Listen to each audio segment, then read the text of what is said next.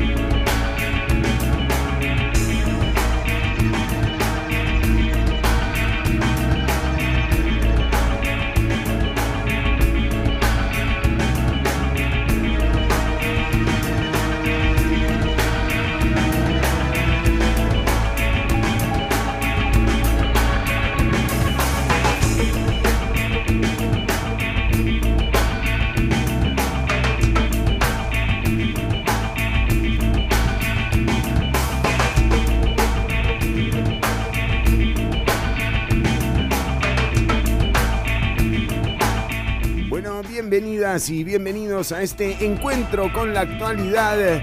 Día de resoluciones este miércoles de hoy, que bueno, que tiene por un lado a la espera a Johnny Araya de que hoy se den las conclusiones en el juicio que se le sigue en su contra y en contra también de la ex fiscal Berenice Smith y el ex eh, fiscal eh, Celso Gamboa. Bueno, hoy se darán las definiciones, así que estaremos eh, con esto. Atención también, empezó la campaña Un techo para eh, Nidia, para Nidia Céspedes, la diputada que incluso, les digo, en este momento el plenario se encuentra, se encuentra en sesión y de lo único que se ha hablado hasta el momento es justamente del episodio de eh, la diputada independiente Nidia Céspedes, que lleva ya dos días descalza de pie en el plenario. Ahí parece,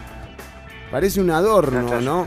Eh, o sea, parece un florero. Pero bueno, en, todo caso, eh, doña Nidia, hoy ya se le han alterado un poco los ánimos y vamos a tener en vivo eh, lo que está ocurriendo en el plenario legislativo. Atención porque ayer no la dejaron dormir en el plenario a Nidia Céspedes, le, le jodieron el camping, qué mala onda, ¿eh? Muy mala onda, loco, eso no se hace.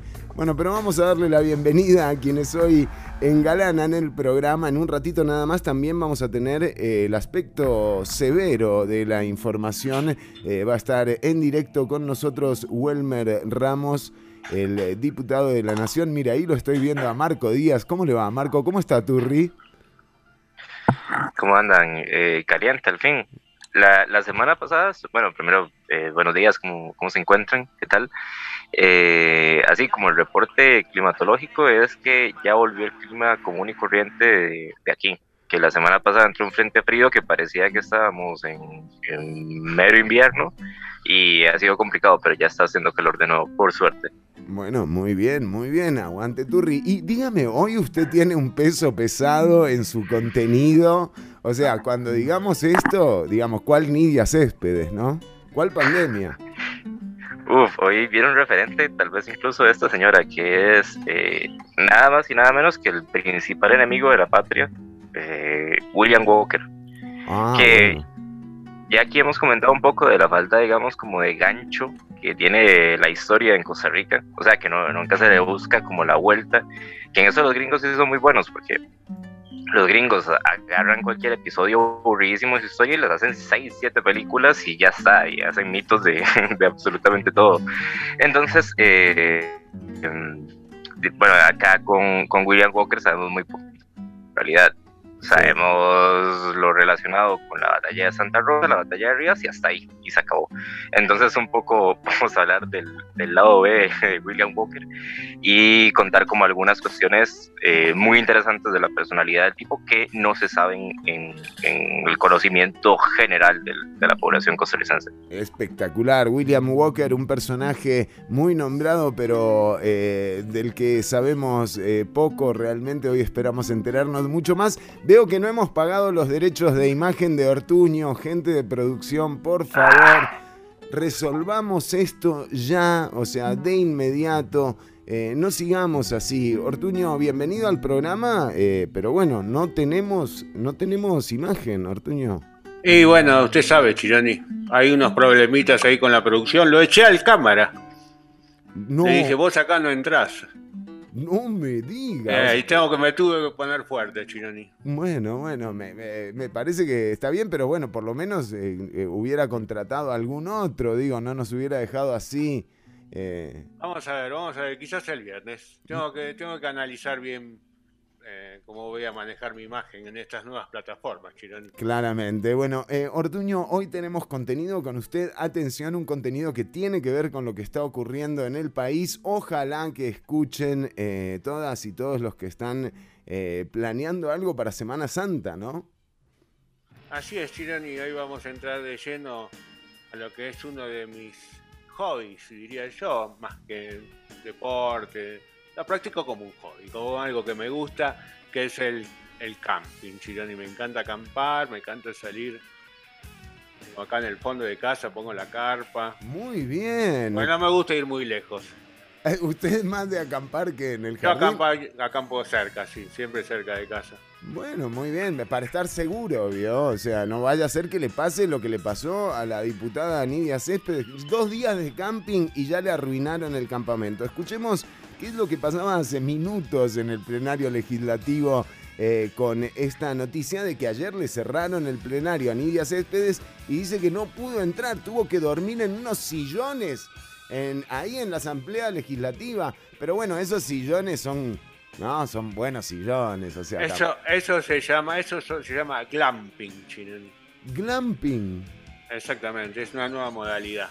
Wow. Bueno, eh, siempre en boga, siempre a la vanguardia, Nidia Céspedes, a ver qué. Salí a darme un baño Ajá. y me abrieron hoy hasta las 8 de la mañana.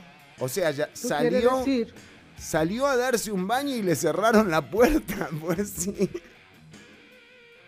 Digo, no me estoy burlando, ¿verdad? Es solo una situación que, que causa gracia, ¿no? O sea, claro. Como fue, como fue, me la puede poner de vuelta. Me, que no ¿Cómo me este- que- no me diga esas cosas, Ortuño, al aire, eh? Ya, A veces me acostumbro.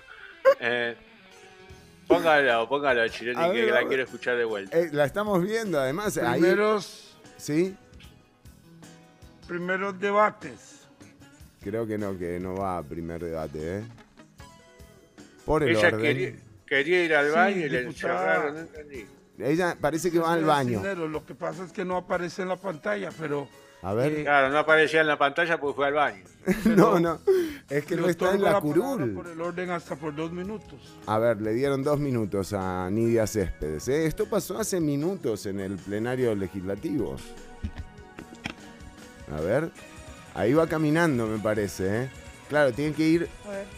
Buenos Sí, días, tamaño poco, dar toda la vuelta y Para que subir. quede aquí en el plenario, Ah, no, se fue me a- prohibió ayer la entrada después que salí a darme un baño Le prohibieron. y me abrieron hoy hasta las 8 de la mañana. Pero qué barbaridad. quiere decir, no me permitieron entrar, todas mis pertenencias quedaron en el curul y no, me pudieron, no pude ni siquiera recoger la cobija y pasé frío, tuve que estar con los sacos de los asesores para poder estar en vigilia ah, allá afuera. No, no, no. Esto no. quiere decir Sin que una de las tres causas está siendo roncha en algún lado. Claro, porque, eh, eh, ok, primero que nada, lo de, le, le dejaron la cobija adentro. ¿Qué hijos? de- o sea, Eh, Eso no se hace. Eso no se hace, men. O sea, ¿cómo vas a dejar a una persona descobijada en, ahí en el plenario con, el, con la frialdad del plenario legislativo, con la frialdad de la política en los últimos años? ¿eh? Eh, digo, no es cualquier frío el que, el que te agarra ahí. Pero bueno, la diputada parece que eh, por lo menos sí se bañó, lo cual es una buena noticia para todos, ¿no? para todos, sobre todo quienes están ahí. Pero vamos a escuchar lo que decía el diputado La actitud de esta presidencia ha sido facilitar en todo momento el acto que la señora diputada ha tomado la decisión de hacer. Recordarán ustedes que yo no fui el que cerré en la sesión de anoche, sino que fue el, ah, el diputado Chacón estaba presidiendo la sesión, pero bueno, el que mandó a limpiar días consecutivos durante las horas no, yo no fui. que lo hicimos, yo no fui, a mí no me Y 15 horas hasta las 18 horas esa es una actitud que tienen los políticos, pero después del mandato. O sea, eh, no ahora. Está, está totalmente. Es anacrónica la actitud del diputado. Eso pasa una vez que abandonás el cargo, ¿no? Yo no fui. Que lo prudente era llevar a cabo una limpieza profunda del. ¿Usted sabe que me estoy dando cuenta de algo? Yo no sé si se dan cuenta acá, eh, en este sector de acá.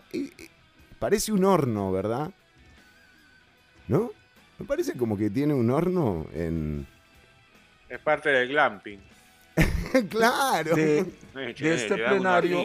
¿no? la dejaron usar el horno de la Asamblea Legislativa, loco. Qué mala onda. ¿eh? Qué mala onda. Tenía preparada una pizza y una prepizza. Aparte, rompiendo con todas las reglas del camping, ¿no? Que es justamente la solidaridad, ¿no? El contar con el vecino, o sea. Y no, estos tipos no. El, el horno solo para cruz. Inmediatamente con el director administrativo y le, giré las instrucciones para llevar a cabo esa sanitización. Ay, qué fea palabra esa, ¿eh?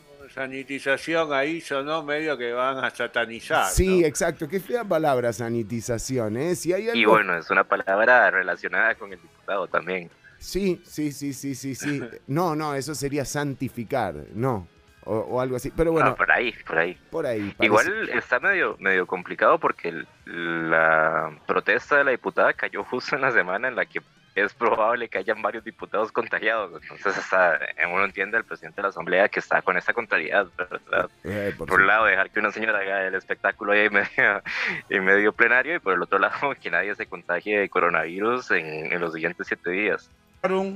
Que no había nadie en el plenario y, es, y entonces yo les dije, bueno, si no hay nadie en el plenario, procedan como es la costumbre de hacer lo que han hecho siempre. Debo decir que esa fue la instrucción que yo di y me fui para mi casa. Se fue para, bueno, está bien, claro, el tipo dijo cerrale, ahora aprovecha que salió y cerrale. Para mi casa. Estando en, en mi casa me enviaron un, un video donde la diputada Céspedes me, me trata de cobarde eh. y me trata inclusive de haber actuado como ladrón en la noche. No. Yo me he caracterizado desde esta presidencia de ser muy respetuoso a todos los señores y señoras diputados porque creo que lo que la persona siembra, eso es lo que cosecha. Y si queremos que nos respeten, debemos respetar a los demás. Independientemente de que la diputada estuviera de acuerdo o no con, lo actuado por, la administración en el sentido de cerrar el plenario, no tenía ninguna razón o derecho para utilizar esos calificativos contra esta presidencia y contra este ser humano, porque en ningún momento yo la he irrespetado. De uh, así empezamos el martes la sesión de plenario con el presidente de la Asamblea Legislativa ofendido. Eh, atención, eh, claro. Era que eso no es de recibo y por supuesto que si cualquiera de los caballeros de aquí hubiéramos utilizado esas expresiones contra cualquiera de las compañeras diputadas, nos hubieran tildado quién sabe de qué. pero sí pueden Bueno, ya estuvo utilizar ahí, ya cualquier se fue, ¿eh? Ya, Ya se fue fue al carajo. Sí. No, por contra favor, no, nosotros y debemos permanecer callados. Yo simplemente quiero decirle a la compañera diputada que ella está en todo su derecho de protestar de la forma que estime conveniente, pero por supuesto respetando, respetando los protocolos de salud y los protocolos de seguridad institucionales por los cuales esta presidencia debe velar. Bueno, habló A de. ver, a- a no ver. entiendo cómo la diputada Ay, vuelve. Milady tiene Nidia casi Céspedes de nuevo, again. cuál es la preferencia, no entiendo. Pero Ah. bueno, debe haber algo por ahí. Mire, me llamó. ¿Cómo?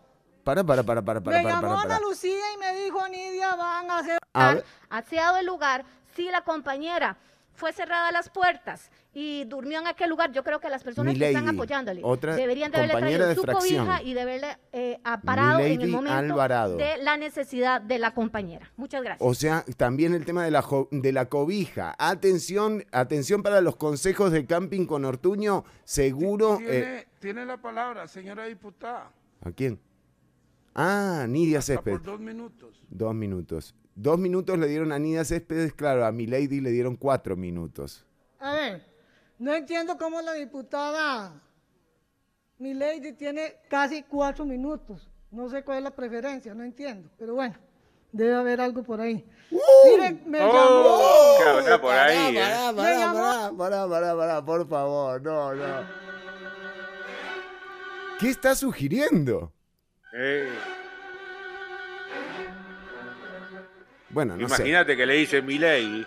No, no, no, no interpretemos cosas que no están en el texto. Nidia, van a hacer una limpieza a- profunda. Sí. Y yo le dije, voy a hacer vigilia. Ajá. Se nos está cayendo la señal ahí, mi lady. Me voy a ir Ey. a bañar, Ana Lucía. Y me dice, no, Nidia, váyase. Ok. Se lo advertí, se lo dije a la secretaría del directorio. Prenda fue y le dijo a Prenda. Brucha. ¿Que prenda? que yo me iba a quedar en vigilia, mi lady. Ah, Y no se la prendas. avisó. Ahora, otra cosa, compañeras. Le dije también a dos guardias de seguridad que habían acá que yo me iba a quedar. Todo lo que he hecho es pararme ahí, callada, en silencio, protestando Nada, por tres o temas sea. específicos. Uh, se está yendo el aire. El Sí, aborto. y la muerte de Sergio y de No, miren, yo digo que por favor. un médico Un en el plenario ya, por favor. O sea, se le está yendo el aire a esta señora. Rivera y de Pablo Silva que está en amenaza. A alguien le está doliendo por ahí. Señor presidente, no mienta de la, de la limpieza profunda. No mienta. No mienta. Gracias, presidente. Bueno, pero es agradece, al final le agradece, ¿no? También, o sea, hay que reconocerle que es, o sea, Tiene- trata de seguir el Tiene protocolo. la Sí, palabra hay la un diputada protocolo. Segreda Zagot. No, miren, por favor, basta, porque esto está pasando en el plenario legislativo.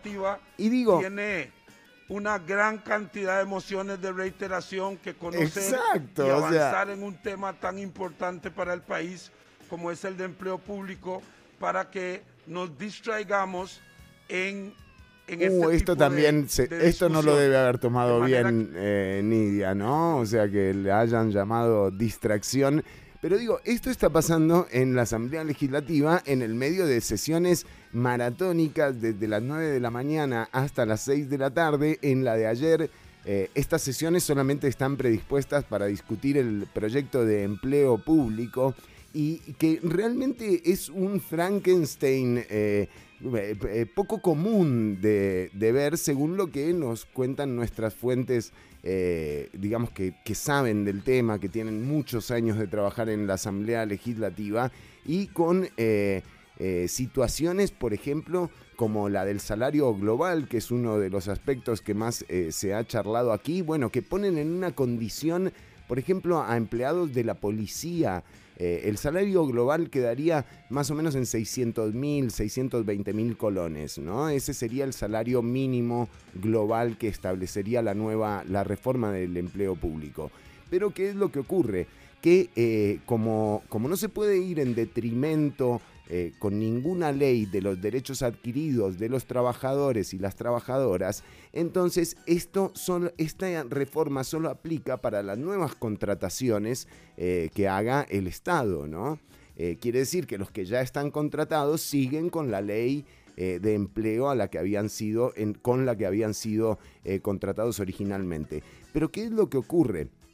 Que el sistema de aumentos salariales que eh, está vigente con la, con la ley de empleo público actual, con salarios mínimos como por ejemplo los de un policía que sin especialización puede estar en los 350 mil, 400 mil colones eh, al mes, un policía con 10 años de antigüedad, por ejemplo, para llegar a los 620 mil colones que establece la reforma de empleo público, deberían pasar alrededor de 17 años para que esa persona eh, equipare eh, el salario.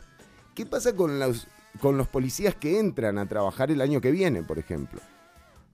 O sea, van a cobrar más que los policías que tienen 10 años de antigüedad. Esto es, no es un roce anticonstitucional. Esto es un choque de dos trenes de frente. O sea, ese es, una, ese es uno de los aspectos que, eh, que tiene, eh, o sea, bien delicados. Pero después hay otros, como por ejemplo la evaluación. Si usted hace que todo el empleo público pase por mi plan, eh, por ejemplo, la evaluación de un juez o el desempeño de un juez de la República estaría sometido a la valoración política de un ministerio que depende de casa presidencial. Díganme si eso no da el traste con todo lo que nos han enseñado en las clases de cívica, los que tuvimos clases de cívica porque ya no están en el programa de educación, eh, de la independencia de poderes, ¿no? O sea, cómo se va a evaluar el desempeño de un juez desde un poder eh, como el Ejecutivo. Eh, bueno, todos estos aspectos hacen que la ley de empleo público, que todo este tiempo que se está invirtiendo, ayer se aprobaron 85 eh, de las 254 mociones que hay por discutir y la intención es votarlo en, estos, en estos días. Pero por supuesto que esto que les estoy comentando yo no es algo que haya averiguado gracias a leer el proyecto de empleo público, sino que es información que nos dan nuestras fuentes, que son fuentes que obviamente eh, manejan la información que manejan las diputadas y los diputados. Ellos y ellas saben lo que está pasando con este adefesio de proyecto de empleo público. Por eso, no olvidemos que el origen de la propuesta de este proyecto tiene que ver con la aprobación de un préstamo del FMI. O sea, aquí no hay una intención de modificar el empleo público. Aquí lo que hay es una intención de que les aprueben un préstamo de 1.750 millones de dólares. Esto tiene varias lecturas. Hay una positiva, ¿eh?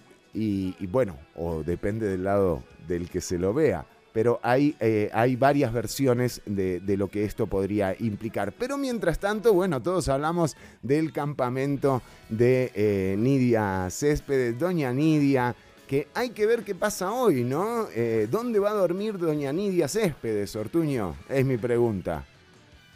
Bueno, que se quede escuchando Ciudad Caníbal, yo le voy a dar algunos tics, algunos consejos para tener un buen glamping hoy. Un buen glamping. Mire, vamos a mostrarle a la gente y a decirle porque ya vamos a cortar con eh, la transmisión por Facebook. Sin embargo, eh, pueden seguir escuchando el programa en vivo en el enlace del post o también pueden meterse a unabulla.com. Eh, de hecho, esperen que están ajustando un poquitito ahí el cropeo de la, de la cámara para que puedan ver eh, dónde, dónde se pueden meter también, además de, los artículos que están viendo ahí, ahí está como si no fuera diputada. pueden también escuchar la radio en vivo, ¿no? O sea que ahí están los tanto en este botón como en este, vos podés, eh, o sea, escuchar el programa en vivo, seguirlo escuchando luego de que nosotros cortemos eh, la transmisión en, eh, en video. Pero eh, hoy tenemos un programa cargadísimo de información. Eh, lo tenemos en un ratito nada más a Welmer Ramos para que nos cuente cómo está el estatus de la situación desde el plenario legislativo. Eh, y también vamos a hablar con Marco Díaz de peso pesado. Un peso pesado. Está buscando el micrófono. Sí, sí, de, de William Walker. Y aquí está todo el material preparado. Cuando empieza su fábrica de whisky y todo, el caminador. Eh, desde el día uno, desde que aprende a gatear hasta que hasta que se hace famoso, hasta que hasta que ya saque sus primeros hits. Bueno, eh, imperdible. Vamos con eh, música nueva también de Damn Straits. esto es Never Get Enough. Dígale al inspector que muy buena música, Ortuño. ¿eh? Dire Straits, ¿de cuándo es ese? No, de Them Straits. Ah,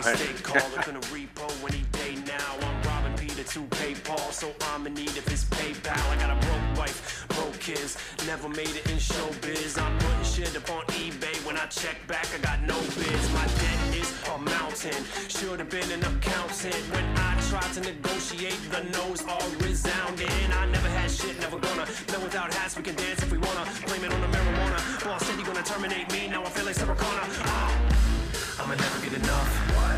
No, I'll never get enough. What? I'ma never get enough. No, I'll never get never get enough. I'ma never get enough. What? No, I'll never get enough. What? I'ma never get enough. No, I'll never get never get One check, but I spent two. I got bills to pay, I got rent due. When I went to the restaurant, I can't afford shit on that menu. I got a couple of kids, they need more clothes. Hand me downs for their wardrobes. I drive by all these houses thinking, who the fuck can afford those? I had checks cashed them all. Spent that, now I got no cash at all. I can't pay my taxes, y'all, and I can't travel like basketball. I got absolutely no wealth, absolutely no one to blame but myself. Can't drink absolute, I gotta order from the absolute bottom of the shelf. Uh. I'ma never get enough. What? No, I'll never get enough. What? I'ma never get enough. No, I'll never get enough. Get enough. I'ma never get enough. What? No, I'll never get enough. What? I'ma never get enough. No one ever get never get a. It's DS and we got that heat. Riding in the fast lane on a dead end street. Reminiscing on them days when I still had hope. Steady searching for another mechanism to cope. I never ever got no dollars, man, it don't make sense. Staring at the green grass through a hole in the fence. Daydreaming of the things that I wish I had. The decisions that I made that I wish I had to invest, but my balances are all slipping.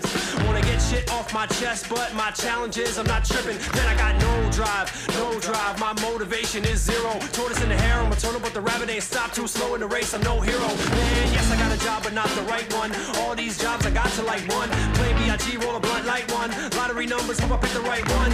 Only chance is to win big, and I'll make the best of this shit. Dig, I'll play the game, but it's been rigged. I wanna snap like a thin twig because. I'ma never get enough. What? No, I'll never get enough. What?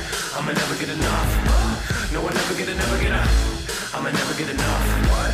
No, I'll never get enough. What? I'ma never get enough. No, I'll never get never get enough. I'ma never get enough. What? No, I'll never get enough. What? I'ma never get enough. I'ma never get never get enough. I'ma never get enough. What?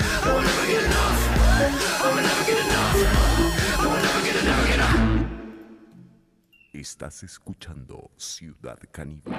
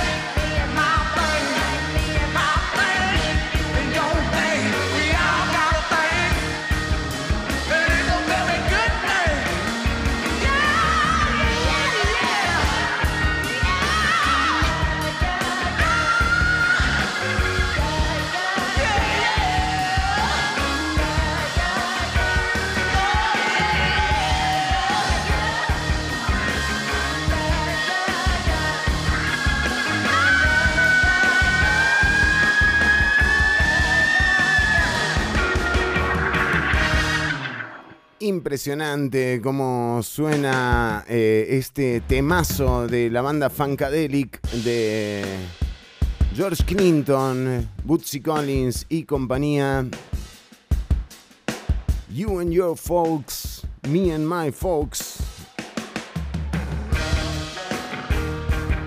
Bueno, salió eh, el año pasado, es eh, Brittany Howard, la cantante de Alabama Shakes. Em, excelente realmente la, la versión de You and Your Folks, Me and My Folks. ¿Te imaginas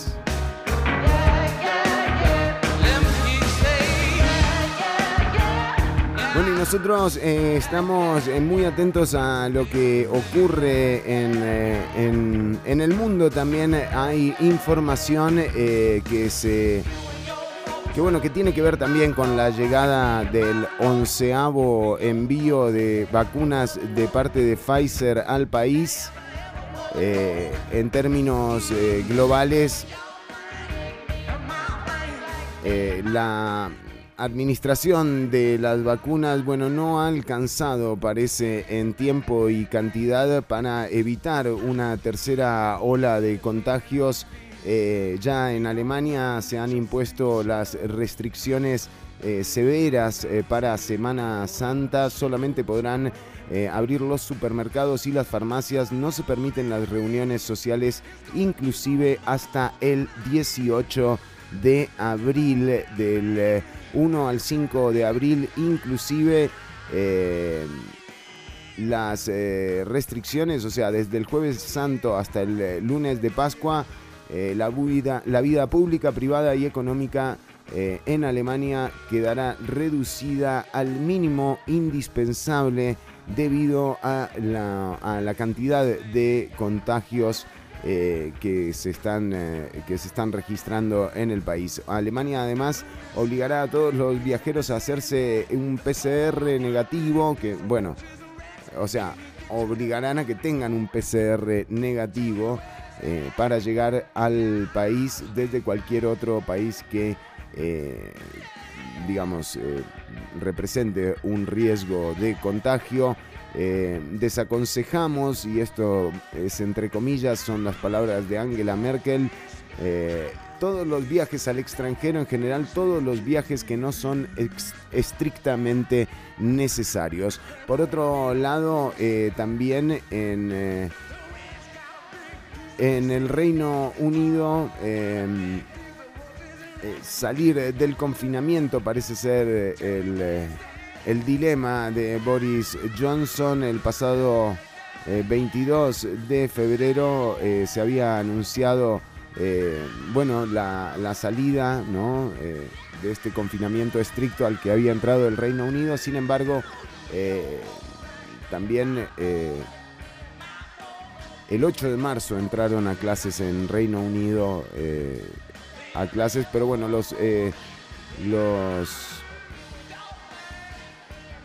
los eh, datos siguen siendo alarmantes en términos de la cantidad de contagios en Europa y en el resto del mundo. Aquí hablábamos del caso particular de Chile, Chile que eh, es el país en Latinoamérica que más, más ha avanzado eh, con la aplicación de las vacunas. Llevan 5 millones y pico eh, de vacunados en total, con un total de 2 millones y medio con segunda dosis. bueno, ellos, el objetivo de Chile es terminar vacunando 15 millones de personas. Eh, o sea que uno podría decir que bueno, que van por la tercera parte de su objetivo, que es eh, esto debería tener algún tipo de efecto, sin embargo también en Chile eh, los contagios siguen aumentando y la cara más triste de América Latina la está dando, bueno, de América, perdón, la está dando Brasil con realmente los hospitales saturados con eh, las escenas, digamos, eh, que no se quieren volver a ver, ¿no? Pero es muy parecido a lo que ocurría en Ecuador el año pasado con eh, problemas para, bueno, para lidiar con las muertes que implica la desatención del gobierno eh, brasilero, del gobierno de Jair Bolsonaro eh, en torno a la a la pandemia, ¿no? Eh, realmente ya está al borde de, de un genocidio lo que, lo que ha hecho este señor con la negación eh, constante. De hecho, en menos de 24 horas, eh, ayer se reportó el fallecimiento de 3.251 personas en Brasil, rompiendo el récord de, de, todo el tiempo en, en, pandemia. Otro país que es noticia es, es Uruguay, Uruguay ha superado eh, también, recordemos que Uruguay era eh, una especie de parámetro eh, en donde uno encontraba un consuelo por sus parecidos con, Costa Rica y, y, su bajo nivel de, de, muerte y de contagios. Bueno, el país registró 2.700 nuevos contagios de COVID-19 eh, la comunidad médica ya había advertido que este aumento eh, puede significar una eventual saturación de las unidades de cuidados intensivos, ya que la ocupación en Uruguay actualmente de estas unidades llega al 62%. Eh, Estamos frente a una condición que claro, todos desearíamos que fuera la opuesta, ¿no? Que este 2021 eh, se asomara como eh, el regreso a la, eh, a la normalidad. Uno tampoco puede menospreciar los hechos de, o el hecho de que la vacuna está avanzando, que el, el modelo de vacunación, aunque nos parece lento, se está llevando a cabo y y esto hace ver eh, la luz eh, al final del túnel. Sin embargo, eh, y, bueno, no es, la, no es la metáfora más, pero bueno, pero en todo caso, falta cruzar el túnel. Y, y se vienen épocas de mucho riesgo, sin ser alarmista además, pero épocas en donde vale la pena ser rigurosos con los cuidados y entender eh, que más allá de, lo que pensemos de las decisiones del gobierno, hay que eh, cuidarnos y evitar que esta tercera ola se lleve a más gente, eh, porque ese tiene que ser el objetivo primordial, ¿no? que haya menos hospitalizaciones y que por supuesto haya menos, menos decesos. Em, pero bueno, eh, esto es lo que ocurre en el mundo, tampoco podemos estar ajenos.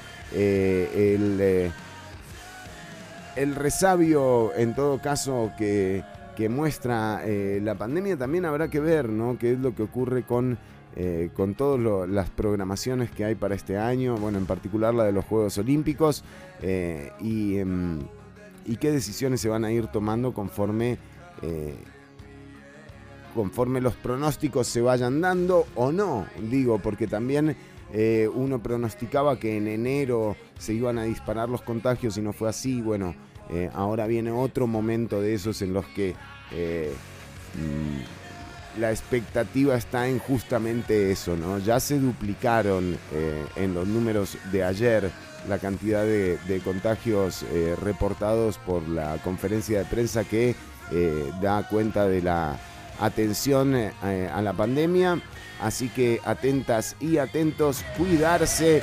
Y sí, don Eduardo Cruxan, hágame el favor y me limpia ese plenario. No importa, no importa. Si están. Es más. Digo, si se trata de sanitizar.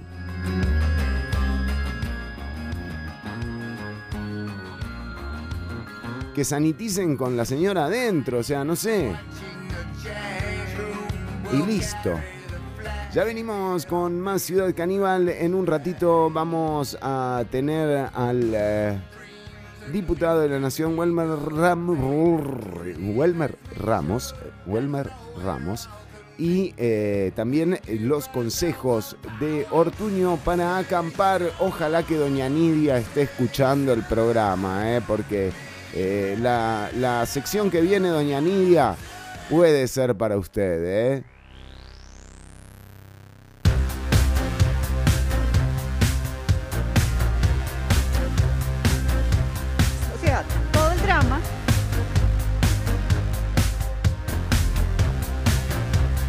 Trató como diciendo Juan Diego, Juan Diego.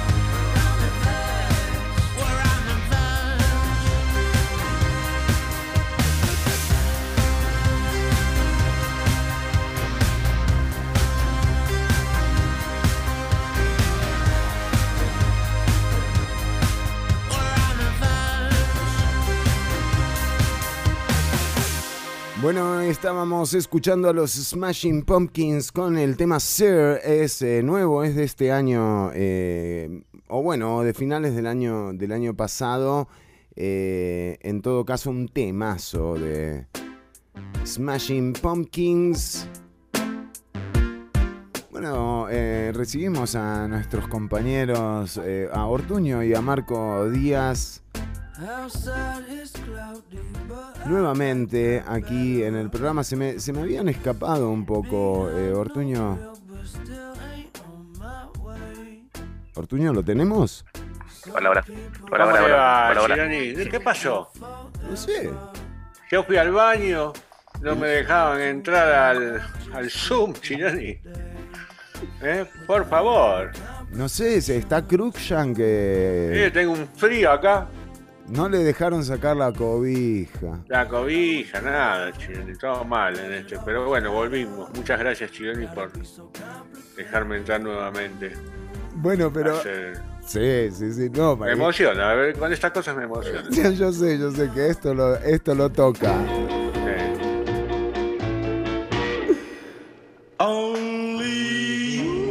Bueno, muy bien. Atención porque eh, hoy eh, en nuestra sección, eh, un clásico de todos los viernes, La vida está afuera, ve y gózala.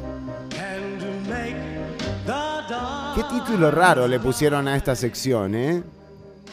Sí, pero me gustó, lo pensé, en un momento pensé hablar con la producción para que me lo cambien, pero dije, no, me parece juguetón. La vida está afuera, ve y gózala. Eh, Muy bien. Atrévete. Atrévete. ¿eh? Si quieres, puedes. Estaba tips para el éxito también para ponerle a esta, pero creo que ya está usado eso. Sí, estoy para el éxito, ya lo hicimos varias veces, Chironi. En este caso, vamos a darte algunos consejos. Si tenés ganas de salir a acampar, viene Semana Santa. Sí, sí. La gente sale, va a ver las cataratas, ríos, sí, mares, volcanes. Estoy alargando, Chironi. No, no, está muy bien, está muy bien. Y entonces, lo que diría primero, un primer consejo que vi en la diputada que tendría que cambiar, porque es la actitud. Uno, si vas a ir de camping, tenés que estar vestido de camping. O sea, un camuflaje, un, unos borceguíes. ¿No, Chirene? Ahí se la ve, ella se la ve así como que fue de diputada. Exacto, uno no puede aparecerse así, tiene que estar preparado. ¿Dónde está el equipo? preparado, ¿no? La actitud para el camping es fundamental, un machete. Claro. Ahora, no sé si se podrá entrar con machete a la asamblea. Usted dice para cortar, claro, con las mociones que le van cayendo, machetea. Sí, pero en un camping, ella se tiene que olvidar que está en la asamblea. Ella fue a un camping. Claro, claro, claro. y un verdad. machete siempre a mano, ¿no? Para un camping, un machete siempre a mano. Y también, eh, ok, perfecto, no, me parece muy bien. O sea, machete y qué más. Cuando yo tengo que, tengo que armar justo. eh, Bueno. Estaba pensando en, en ir a acampar hoy a la asamblea ahí con la diputada, porque digo, está lindo, ¿no? El edificio nuevo ahí. Sí, mientras no llueva parece que está todo bien. Pero yo te diría, lo primero que tenés que hacer es saber qué es lo que no tenés que hacer.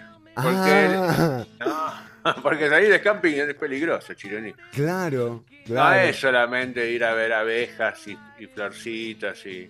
No, no, lo primero que te pensás que si vas a un camping, peligro. ¿Así, de una? Sí, Chironi. No, animales salvajes, ¿no? Sí, totalmente. diputados. Te puedes encontrar cualquier cosa. Sí, to- to- to- lo que el contagio, que el riesgo, que aquí vemos adultos mayores, o sea, todo el drama. Bueno, muy bien. Entonces, primero, algo que, que noté en ella que hizo bien, porque lo primero que tenés que pensar es en el equipaje. Sí. ¿Hay que ir No, liviano? Hay que ir liviano de, de equipaje, ¿no? Mi abuelo decía, hombre sencillo de un solo calzoncillo. sí, claro, no tiene que... Porque uno se entusiasma cuando empieza a empacar. Empezás, viste, cinco calzoncillos, media, pantalón, por si voy a comer algo afuera. No, si te armaste una valija como para ir a Europa. Claro. No, Chironi, no. no, no, porque no están dejando entrar a Europa. Sí. En este caso ella la vi bien, de poca la ropa, no, no ropa de camping, ya te digo, un, un camuflaje, un gorrito para el sol siempre viene bien, Sí. pero la vi con poca ropa y eso no, no es que la vi con poca ropa, es mentira. Here's No, no. Me expresé mal. No, Ortuño, no me, no me diga. que porque con- empezamos ya con, con- este, con esta nueva, una nueva polémica. O sea, Ortuño vio con poca ropa. No. No, no, no, mentira. No, aquí dice que, que no fue con, eh, no sé, con, con camperas y remeras y playeras y shorts. ¿no? Claro, claro. Usted la vio con lo justo, digamos. Con lo justo, quizás un poquito poco. No una sola cobija es un ser poco muy poco. duro con su persona. Sí, un poco poco, claro, sí. Bueno, y mire, le faltó cobija, parece, ¿eh? No hay cobija. no hay cobija. Y no sé si habrá llevado, porque ten- siempre tenés que pensar, higiene, artículos de higiene.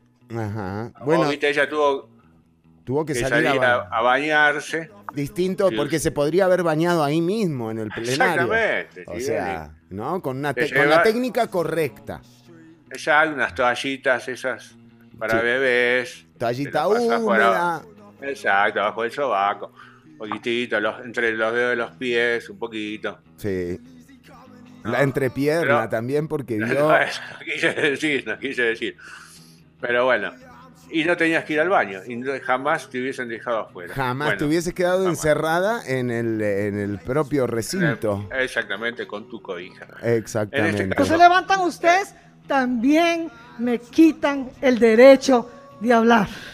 Uh, no, no, Oh. tranquila, Nidia. No, hablar sí se puede.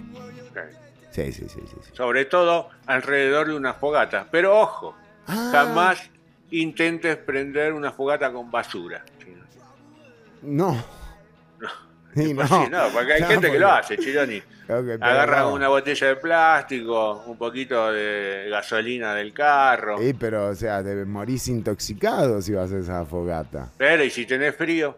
Ah, o te morís de frío bien. o te morís intoxicado. Para la Yo personalmente prefiero intoxicado.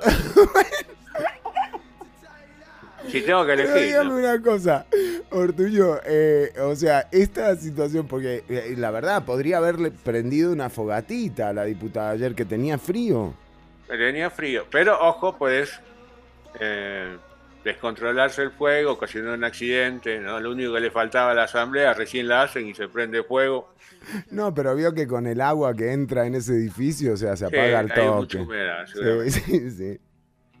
Eh, otra cosa, no acercar demasiado tu tienda a la fogata, pero si no hiciste fogata, te interesa porque no tenés a dónde acercarla. O como en el caso de Doña Nidia, que no tiene tienda tampoco. Qué mal ir sin tienda. Sin- ahí es flojo, ahí, Ahí, es flojo. O sea, una decepción realmente- para mí. O sea, que un diputado vaya a acampar sin tienda, sin machete, eh, habla, habla de en manos de quién estamos, eh, Ortuño.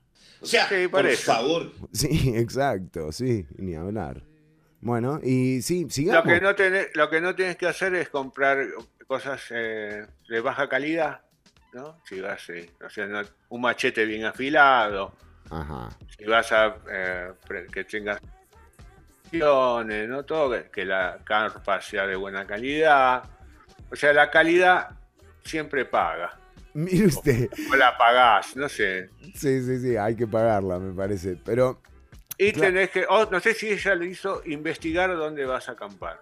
O sea ella tendría que haber investigado y saber que si salía a tal hora iban a cerrar las puertas. Si ella hubiese hecho todo un- una investigación de cómo se manejaba la gente dentro de la asamblea, jamás hubiese salido del lugar y hubiese estado se notó cierta improvisación en el... En el... un poquito de improvisación. sí, No, sí, o eso sea, no, no estaba preparada, o sea, uno no va así nomás. eh, para- Mire, da tristeza. Exacto, o sea, no- ¿cómo no vas a llevar el abrigo Eh, necesario? yo quería aprovechar para, para, para preguntarle a Ortuño por uno de los temas que se han debatido más, que es el del frasquito con, con el líquido amarillo que tenía la diputada, que se ha asumido.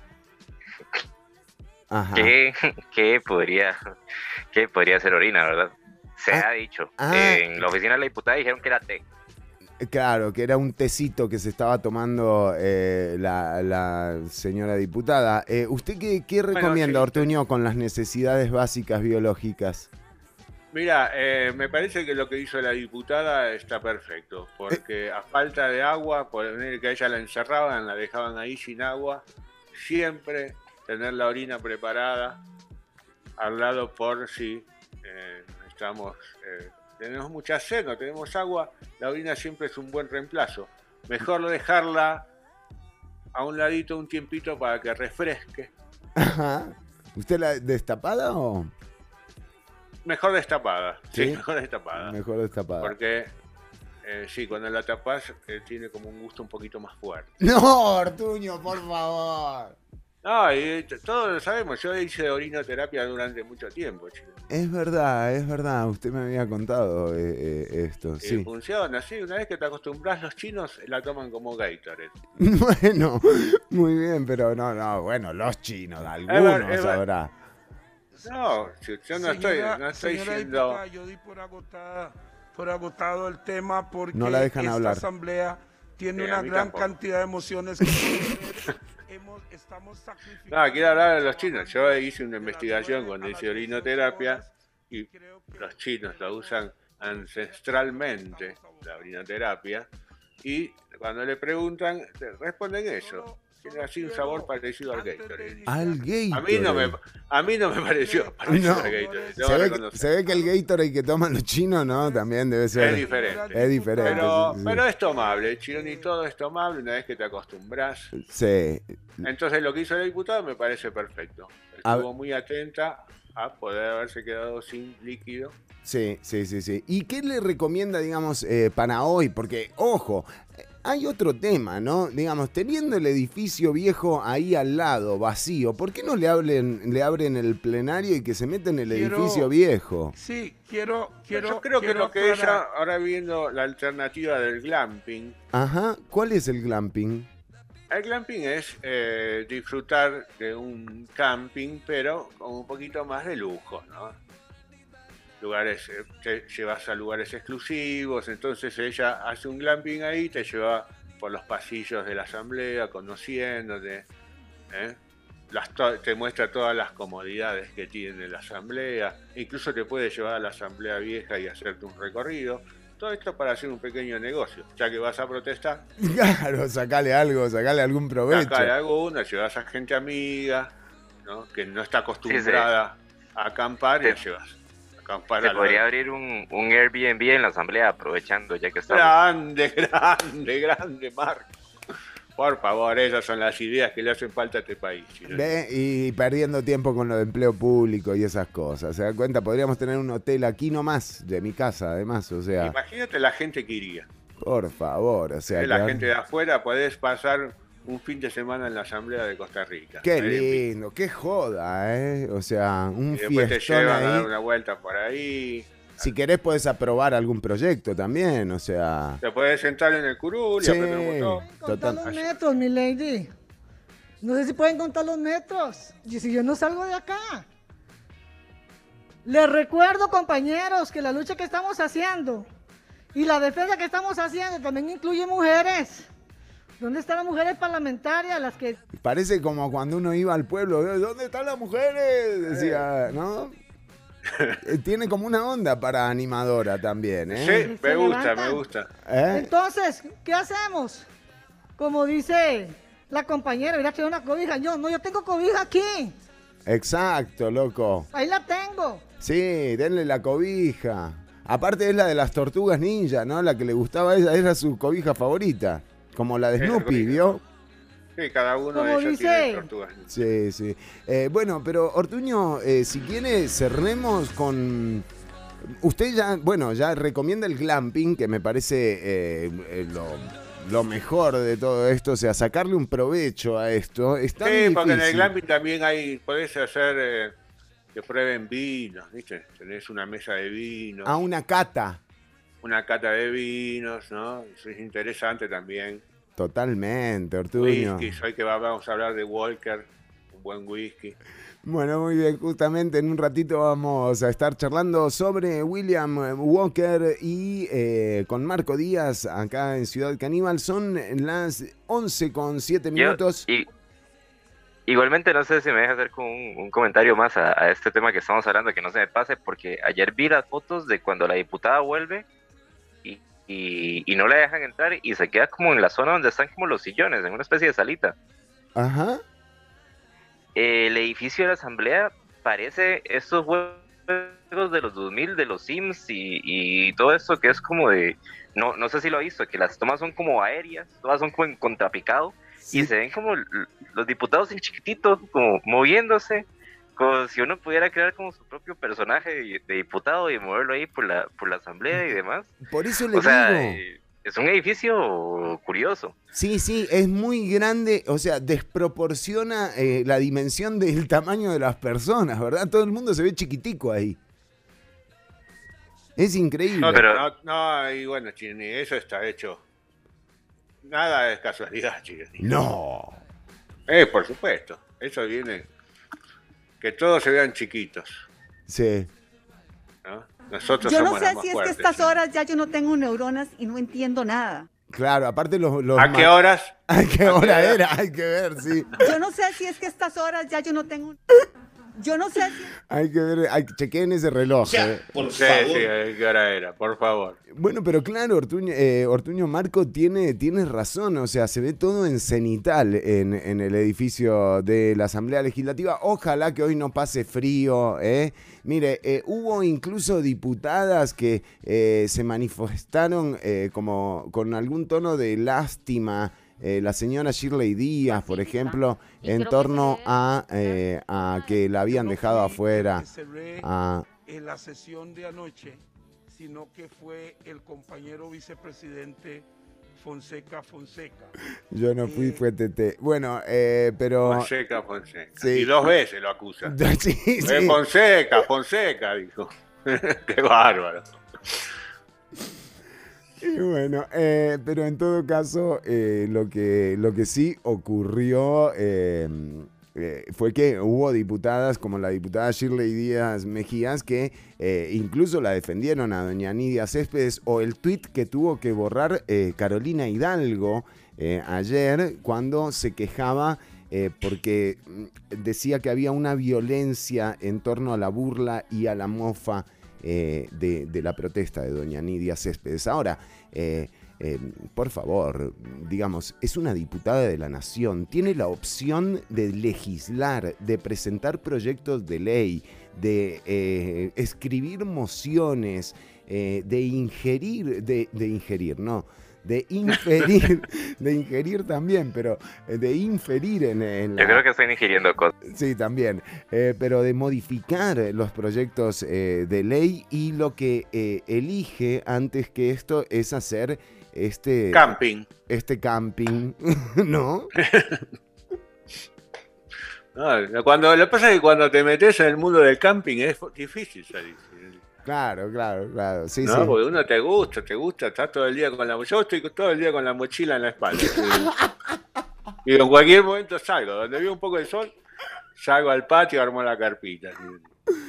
Bueno, pero eh, claramente, o sea, digamos, eh, que viva la protesta, que viva la rebeldía y la manifestación y, protestar ante lo establecido y sobreponerse a lo establecido, eh, pero, pero en este caso no, en este caso eh, no tiene que ver con el por qué está protestando eh, la diputada Nidia Céspedes, sino más bien con... con con lo que evidencia, que es que no tiene idea de dónde está, porque eh, la señora está en el lugar en donde se hacen las leyes, o sea, póngase a trabajar, ya mm, se le va a acabar el tiempo de... Gracias por suerte. Termina. ¿Cuándo termina esto? ¿Eh?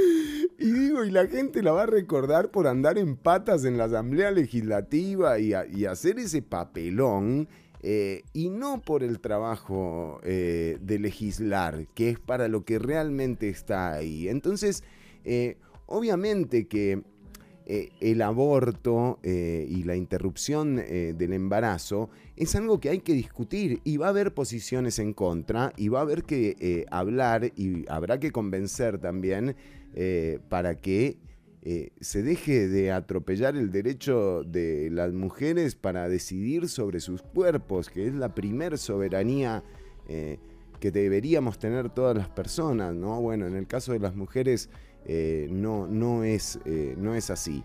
Entonces, por un lado, eh, la diputada habla de los asesinatos de Sergio Rojas y de Jerry Rivera Rivera, defendiendo supuestamente los derechos de los pueblos originarios postergados por 500 años, más de 500 años, pero por otro lado, le dispara a los derechos básicos de las mujeres de decidir eh, sobre su cuerpo. Así que de nuevo, eh, eh, la herramienta que tiene la diputada en, el plenario legislativo es la de legislar, tiene impunidad, tiene inmunidad, dije impunidad.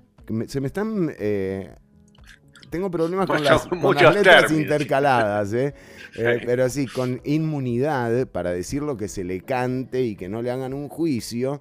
y bueno, y decide hacer camping. Pero bueno, en resumen, esto, eh, esto es eh, cómo abandonamos el tema legislativo aquí en Ciudad Caníbal, porque en el bloque siguiente nos vamos a adentrar en la historia, Ortuño. Qué bueno, ahora sí. Eso es ¿Eh? lo que me interesa, Marco. Sí. Y, sí. William Walker debe haber sido un buen acampador, ¿eh? Y sí, porque ¿no? Si tenía que hacer esas batallas, ¿no? Debe haber sido... Habría que estudiar esa parte, Marco. Eh, voy a tomarlo en consideración para el siguiente bloque. Muchas gracias. En un ratito nada más, William eh, Walker de la cuna al cajón. Ya venimos con más Ciudad Caníbal. Quédate escuchando. Ah, bueno, para comunicarte con el programa 7271-3149. Tenemos algunos mensajes que vamos a, leer. Eh, dígale a la diputada que se haga un bañado avión, solo alitas y motor.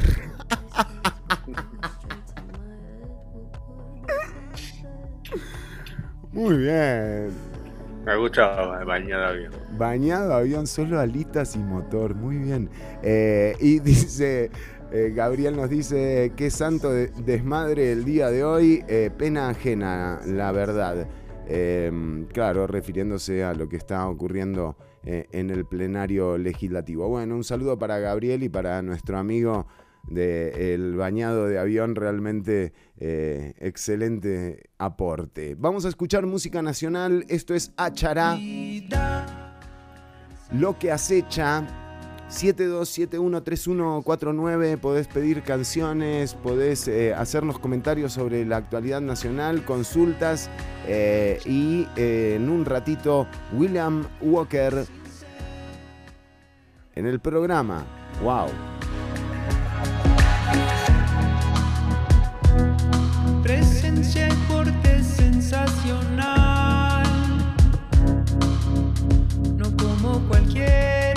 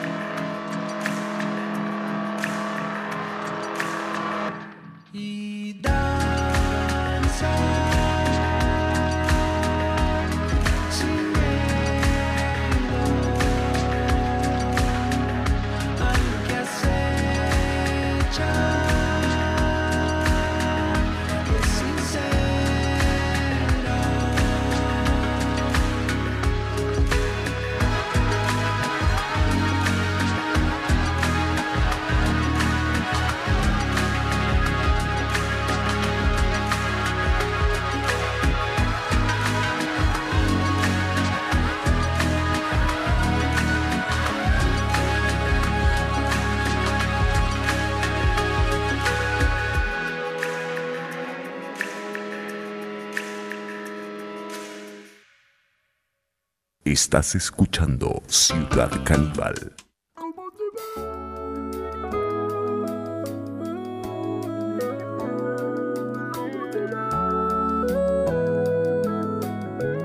Soy racista, yo no soy ninguna racista.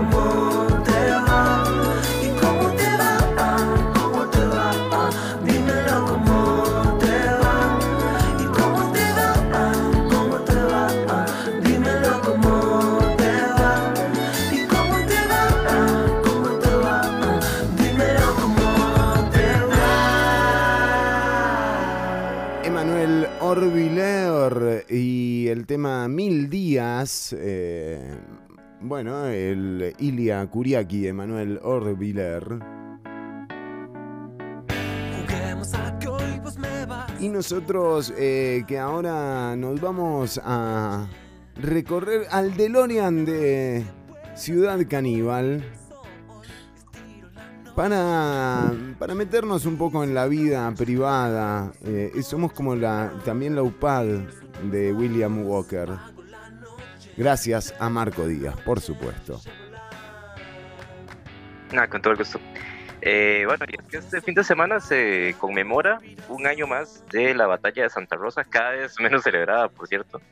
Eh, eh, y nada, o sea, vi Batalla de Santa Rosa, me puse a leer un poquito, eh, entré en el perfil de, de William Walker y el tipo es un es un personaje curioso. O sea, no es el, no es el, el, villano que uno se imaginaría que es, sino que tenía unas es como un malo de, de, cómic. Entonces hay como unas particularidades ahí que yo quería revisar eh, con ustedes el día de hoy. Eh, y nada, o sea, eh, si quieren empecemos como a, revisar un poquito sobre la vida de William Walker y vamos haciendo aportaciones. Por favor, por favor. Sí, sí, sí. Atención Marvel y DC. Sí, por favor. A ver, William Walker nace el 8 de mayo de 1824 en la ciudad de Nashville, en Tennessee, Estados Unidos, en el hermoso sur de Estados Unidos, con, con todo lo que ello implica. ¿verdad? Vanguardia. Eh, sus papás fueron, el, bueno, el papá de William Walker se llama James Walker y era un banquero escocés. O sea, venían, venían de Escocia.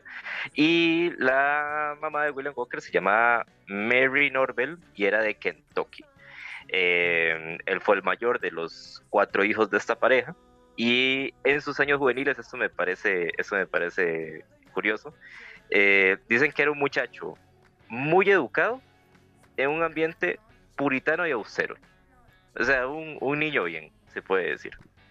Eh, lo meten a estudiar medicina en la ciudad de, de Nashville. Ajá. Ojo ahí con la gente. que Se empieza estudiando medicina y se acaba siendo dictador de un país, ¿verdad? Cuidado. Así es como, como empieza esto. Eh, y a los 16 años obtiene un grado superior para estudiar eh, Biblia y literatura clásica. Y ahí el tipo dicen, eh, bueno, lo mandan a estudiar a otros sitios, va a estudiar a Pensilvania, de Pensilvania se va a Europa y conoce toda Europa y varios países y no sé qué. Y en medio de estos viajes el tipo se da cuenta que la medicina no lo suyo. No, no le gusta tanto la medicina. Entonces, Pobre, pobre, retornar- pobre el paciente, ¿no? Con el que se dio cuenta. Dije, uh, perdona, mira, esto no es lo mío. Sí, sí. y dejó el bisturí ahí Este, al lado. Me voy a conquistar Centroamérica. Ojo, que para, que para que el tipo se haya conquistado Centroamérica falta rato todavía. Hay todo un, un recorrido. eh, esto no sería el rec- el recorrido del héroe, sino como el recorrido del villano, donde él va transformándose hasta convertirse en lo que se termina convirtiendo al final. Porque en ese momento, recordemos, es una persona eh, Puritana, y noble. austero, noble, o sea, todavía aquí es, es un, un ser humano de bien. Eh, él regresa de su viaje a Europa, no le gusta, este, no le gusta la, la medicina y se lanza a estudiar de- derecho. Entonces, estudiando derecho en, en, ¿cómo se llama esto? En Filadelfia, ya saca el título y demás, y se va a vivir a Nueva Orleans. Y en Nueva Orleans eh, decide que, eh, que tal vez el derecho tampoco es mucho lo suyo, pero que ya ha desarrollado algunas habilidades en escritura, en redacción y en eso, y se dedica al periodismo a partir de entonces. Entonces, Uh, primero, Sí. No es Uh. nada raro, no es nada raro porque él es Tauro. el- y es Tauro y mono. opa, miren Es los un- datos que tenemos. En la intimidad de William Walker lo dijimos, ¿eh? Es Tauro y la mono. Es Tauro y mono, sí. Juguetón y travieso.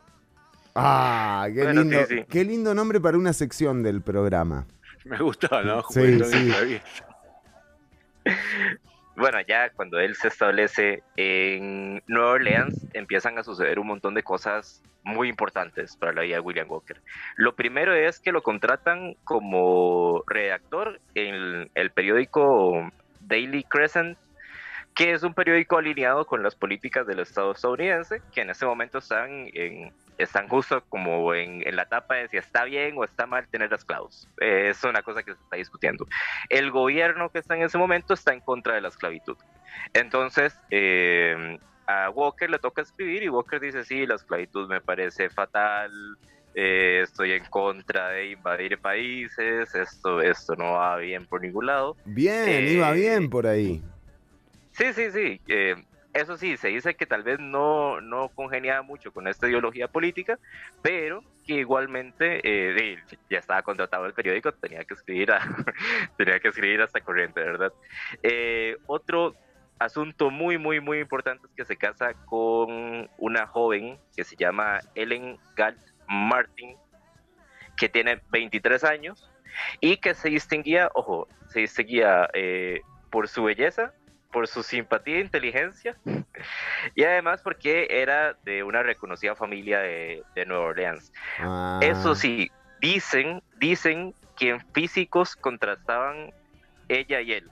Contrastaban Eh, no físicamente. datos físicos de ella, aparte de eso, que era una muchacha muy bonita. Pero de Agraciada. William Walker sí se dice que era un muchacho tímido.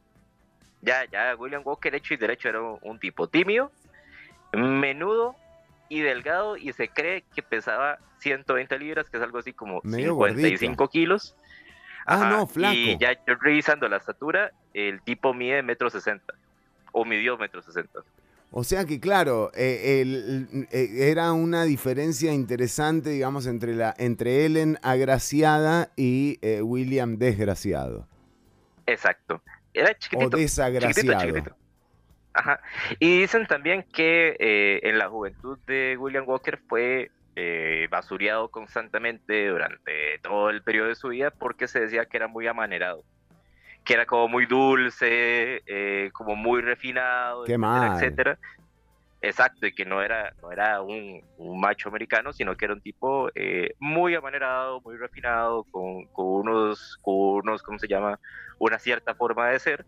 eh, y aparte de eso era chiquitito, delgadito, pequeñito. Eh, hasta aquí no estamos viendo rastros de alguien. Del villano, exactamente, de Will, del William Walker de la batalla de Santa Rosa. ¿Qué pasó? Exacto. Y bueno, aquí ya entramos en un periodo que es donde él hace su cambio. Donde Ah, la él transformación. Tiene un antes y un después. Mm, Sí, qué Ustedes lindo. han visto ¿eh? en las películas de villanos No, que, o, o- eh, tal vez aparece un villano que tenía un pasado bueno. o el programa de RuPaul. y hace malo. Ah, claro, claro, claro, claro. No, no, como el villano. Sí, sí, entiendo. claro. Ajá. Es el paso Bueno, del en mono al toro. ¿Cómo? Es el paso del mono al toro, porque él es mono tauro. El Claro. mono es juguetón y es travieso, el tauro duro va al frente, ¿no? Mire usted, interesante reflexión. Gracias, Chile. bueno, eh, entonces, ¿qué sucede para este momento? Eh, que estamos, ahorita la gente dice, ah, ahora todo el mundo se muere de COVID, no sé qué, no sé cuánto, como si nunca hubieran habido epidemias. Y nada, en este entonces estaba la epidemia del cólera, que fue una epidemia que azotó durísimo al continente, incluido Costa Rica, que su, o sea, el, el peor momento de su historia tuvo que ver con, con la epidemia del cólera. Y l- la esposa de Walker muere de cólera, de la enfermedad de fiebre amarilla. ¿verdad? Ellen. Ajá. Ah, Y, y eso le cambia la vida a Walker. Al día, o sea, él era un hombre bueno, se le muere la esposa, al día No. siguiente abre el periódico y dice, yo creo que esto de- del destino manifiesto, de invadir países, Es lo de, mío. de, ¿cómo se llama? decretar la esclavitud en otros sitios, que, que yo creo que eso, eso, yo estoy de acuerdo con esta cosa. Entonces el, el tipo cambia, cambia el chip.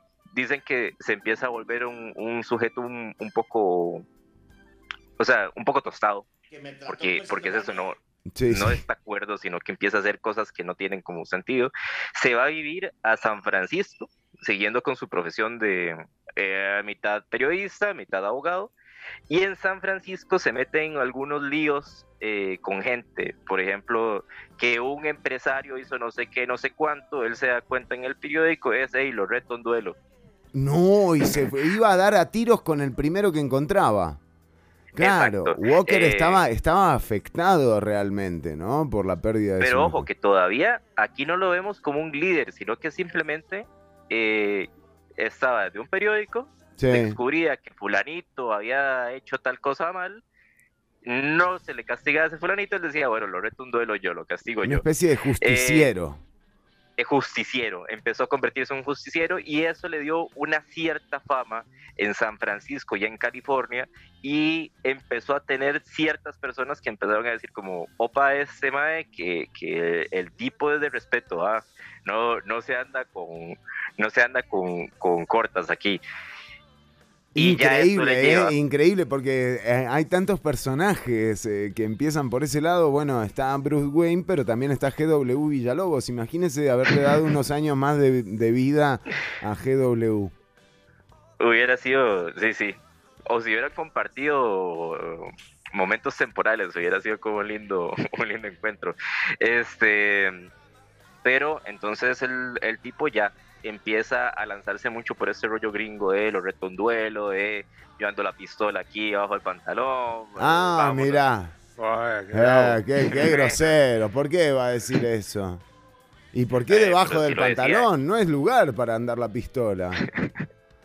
Incluso se dice que eh, William Walker recibió eh, un par de tiros en el muslo y en el pie de algunos duelos en los que tuvo. Entonces el- me imagino que el tipo quedó un poco renco después de, de esos enfrentamientos.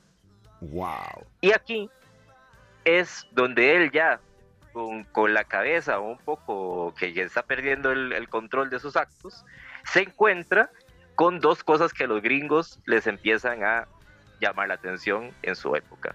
Una es una cosa que se llama, bueno, la ideología del destino manifiesto, o la política del destino manifiesto, que es un- una combinación religiosa y política en la que se dice que Dios quiere que los gringos eh, se hagan cargo de todo el continente y que no hay Ah. nada que los pueda detener.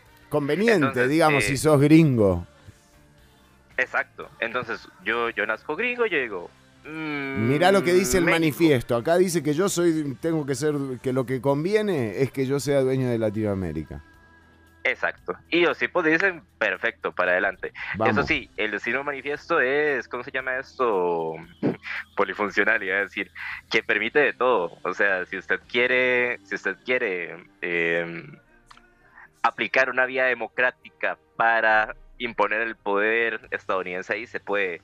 Ahora, si usted quiere ir e imponer esclavitud y demás, también se puede. O sea, aquí es, es, Eh, es el fin- libertad total para todo el mundo. El fin justifica los medios en el manifiesto. Sí, sí, sí. Los gringos pueden hacer lo que quieran a partir de ahí.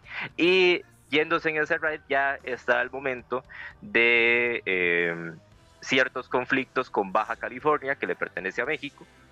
Eh, aparte que en Sonora habían descubierto que habían eh, sitios donde había mucho oro, etcétera, etcétera. Y el primer viaje que hace William Walker es ahí. Ah, bueno, y además de eso, eh, en este entonces empiezan a conformar una cosa que se llama los filibusteros, que los filibusteros no es otra cosa que, que sicarios, a fin de cuentas, o sea, son tipos a los que les pagaban precisamente para, porque eso no es que el gobierno de Estados Unidos emprendía eh, frentes de batalla, sino que había muchos gringos deseando irse a sitios a tomar control, independientemente del gobierno que estuviera en la época. Eh, entonces, eh, el primer sitio donde va William Walker es a Sonora. Y ahí se lleva a un grupo de filibusteros que se dice que en su gran mayoría eran, qué sé yo, indigentes, vagos, tipos ahí medio Ah, un sacados de la nada. Cristóbal Colón cualquiera, digamos. Sí, total, y montense. Y aparte de eso, es bien, bien chistoso como este momento porque eh, los mexicanos tenían una ley, obvio, que prohibía que, que los estadounidenses anexaran territorio mexicano. Una ley eh, buenísima. Entonces, cuando llegaban, cuando llegaban estadounidenses, si decían, si vienen a anexar, entonces no. si vienen a anexar, no, no les permitimos, no les permitimos entrar, ¿verdad? Eh, y eso llevaba a que hubieran ciertos acuerdos entre Estados Unidos y México de revisar los botes y revisar quién iba para tal lado y a qué. Una aduana. Se dice que, ajá, que en estos primeros viajes, eh, que el- o sea, como que las autoridades marítimas de Estados Unidos paraban en los botes de William Walker y decían, o sea, que volvía a ver y, y el tipo veía un poco de, de un rejuntado de, de- y es como, ¿ustedes a qué van? Sí, O sí, sea, sí, sí. Era como entrar a un búnker, ¿no? O sea. Sí, sí, sí. Eh, van a México, de México eh, bueno, los patean, les va terrible, los echan, o sea, ahí la cosa no prosperó. Pero ya cuando Walker vuelve a, a San Francisco, al periódico, uno de los editores del periódico, un señor que se llama Byron Hall, le dice, hey, verás que hay un país en Centroamérica donde hay un desastre, un desastre. Esa gente necesita que vayan y les den una mano porque todo está desordenado. Y ese país nosotros, que el hermano vecino de Nicaragua, que tenía un conflicto interno entre dos bandos, el bando legitimista, que eran los conservadores, que estaban en el poder en ese momento, que acababan de llegar al poder, por cierto, y el bando democrático, que es donde estaban los liberales. El bando legitimista estaba en Granada, en el sur, y el bando democrático estaba en León, en el norte. Eh, entonces el bando democrático, el democrático, el de los liberales, el de, el, sí, el de estos valores, dicen llamen a los filibusteros porque ocupamos ayuda para, para ver si, si resolvemos esto. Wow. Ajá, ahí Walker se da cuenta del asunto, llega a Nicaragua, lo informan y básicamente es contratado como un, como un mercenario. O sea, Ajá. el tipo le dice, vean, la situación es esta, vamos que nos ayuden en tal cuestión. Y Walker lo que dice es, hacen una cosa muy, muy inteligente, que en el sur de Nicaragua, donde como entre el río San Juan y el, y el lago, hay un, un pedacito que es muy controlable desde el punto de vista de puerto para recibir ya sea armas, para recibir comercio, para recibir este sí, un nudos puerto. militares, etcétera, etcétera. Claro. Exacto. Y el tipo dice, bueno, lo que hay que controlar es ese pedazo y Sí. si controlamos eso, ya está, listo. Esta área la tenemos ganada. Igual fue con un rejunte de gente, ahí somos también gente de Nicaragua. La ventaja es que tenían armas de armas de la última tecnología de Estados Unidos y con eso les fue más que suficiente para poder vencer, adueñarse de la parte sur de Granada Hmm. bueno, de Granada en general, incluso se dice, bueno, acá en Costa Rica sabemos el asunto de que Juan Santamaría va y quema el mesón, y esa es como la imagen que tenemos grabada en la cabeza, pero en Nicaragua la imagen que tienen grabada en la cabeza es que William Walker quem- quemó Granada. Entonces se dice que cuando, que cuando Walker hace la llegada a Granada, uno de sus filibusteros va y quema un mesón de Granada, y, y esa es como la imagen que se tiene de la conquista de Walker ahí. Ahora, Walker no iba a ser, eh, no iba para presidente de, de Nicaragua, no iba con, pero sí iba un poco con la idea de, no sé, como tomándose un café, el tipo decía, estaría bueno, o sea, no es que yo lo esté No, sugiriendo, el tipo pero quería igual- ver, quería ver arder el mundo. O sea, era, era Sí, sí. una versión del Joker. pero entiéndase que en este momento hay varios líderes políticos en Nicaragua que se están peleando la presidencia. Incluso hay dos presidentes al mismo tiempo, un presidente del bando conservador y un presidente del bando liberal. Y Walker es uno más que está dentro de ahí. El tipo no quiere tener nada que ver con, con ser o no ser, pero igual cuando se tomaba un café, el, el mae decía como, o sea, no, no lo estoy, no lo estoy, no, no estoy diciendo que hagan esto, pero estaría bueno establecer la esclavitud en, en Nicaragua. O sea, yo, Claro. yo creo que tal Claro, vez. aquí está tan descontrolado que lo que deberíamos hacer es establecer la esclavitud. Exacto, exacto, exacto.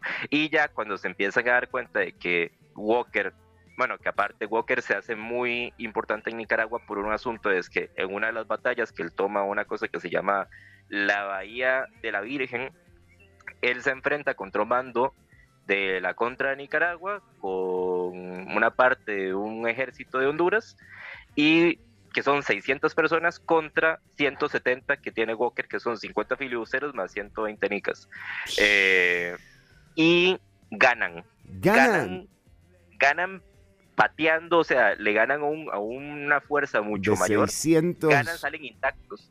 Y cuando termina ese enfrentamiento, Walker queda como soy la persona más Claro. importante. Soy Doña Ajá, soy la persona más importante de Nicaragua, eh, pero por mucho. Next. Y este, sucede también que el, el presidente que se había traído Walker, bueno, el, el que se decía presidente que había traído Walker a Nicaragua, fallece, se entra como en un, eh, de nuevo, en un vacío de poder, etcétera, etcétera. Y ahí en Centroamérica se dan cuenta de que el tipo tal vez le va como lo de, lo de bajar un poco más, o lo de subir un poco más y dejarse un pedazo de tierra y tal vez Claro. establecer ¿Cuál es el siguiente? Sí, eso. sí, sí. Ajá, y ahí es cuando ya se, se ponen las pilas y Costa Rica manda sus tropas al frente, El Salvador, Honduras y Guatemala hacen una alianza y mandan sus tropas eh, a ayudar A al- la al retaguardia. bando conservador. Ajá, ajá. Eh, muy interesante es que pasa la, o sea, Costa Rica de verdad le fue muy bien en esta guerra desde el punto de vista militar. Militarmente, casi, casi le dimos un repaso al, al ejército de, de las cosas como son. Pero después de, de la batalla de Santa Rosa, que es cuando Walker quería hacer como la idea de bajar a Costa Rica y empezar a dejarse poco a poco pedacitos del país, eh, que el ejército de Costa Rica gana esa batalla, es cuando Walker se declara bueno, no, convoca elecciones en Nicaragua. Y las elecciones las gana él. Por lo tanto, si ustedes revisan en la historia de Nicaragua, William Walker fue presidente. de Nicaragua. Ajá. ¡Wow! que a veces se nos pasa esto. En Estados Unidos la noticia se tomó como eh, estaban vueltos locos, o sea, Claro, tenemos presidente nuevo. Exacto. Y vieron la noticia ya y tenía cosas curiosas, por ejemplo, que hayan poblados donde habían votado tres veces más de la población que existía en el poblado por, por Walker. Un poblado de mil personas donde votaron cuatro mil y todos los votos fueron para él, cosas así. Eh, y ahí sí, sí sucede una cosa que es muy interesante y es que se dice, o sea, el tipo era un tipo, o sea, todavía aunque estuviera loquito, era un tipo legal. En Claro. plan, tenía sus enfrentamientos Seguía militares, puritano. pero cuando perdía, ajá, cuando perdía trataba bien a los que perdieron. O sea, Ajá. no los mataba, no los acribillaba, pero poco a poco, cuando se empieza a hacer como una cuestión política, de chismes políticos y de cosas aquí y cosas allá, eso él no lo tolera. Entonces, si sale una cartita que dice William Walker pretende hacer tal cosa, es como quien escribió esa carta, tráigamelo. Y, hasta aquí, ¿verdad? hasta ahí llegó. Exacto. Wow. Y así, bueno, eso fue lo que generó que en Nicaragua perdiera los apoyos de las, Claro, pro- de de las propias Centroamérica. personas que lo apoyaban ahí. También el tipo no se supo respaldar en los, en los empresarios gringos que le iban a dar, que le iban a dar apoyo. Porque a él no lo apoyaba el, gobierno gringo, lo apoyaban empresarios gringos que claramente querían hacer un canal de Nicaragua. Claro, estaba ese puerto exactamente, sí. Que es el que quieren hacer los rusos no- ahora. No saca provecho de eso. Ujú. y por eso se queda un poco aislado y al final entre la presión del ejército tico por abajo y la presión del ejército de Guatemala, Honduras y, y, y El Salvador por arriba, llega ya un momento donde lo aplastan y, y al tipo le toca salir. Eso sí, cuando vuelve a Estados Unidos, y yo creo que ya aquí podemos ir cerrando, que esto me parece genial, vuelve a San Francisco y en San Francisco dicen que le reciben como un héroe llevado a, a hombros.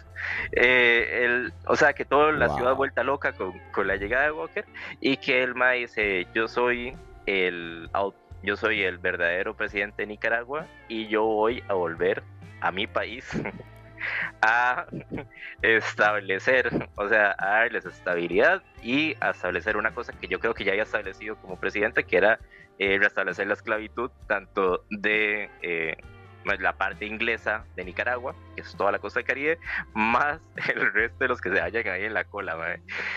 Bueno, Ojo, como, como el tipo cree que es presidente, sí, que todavía legítimo, es presidente, sí.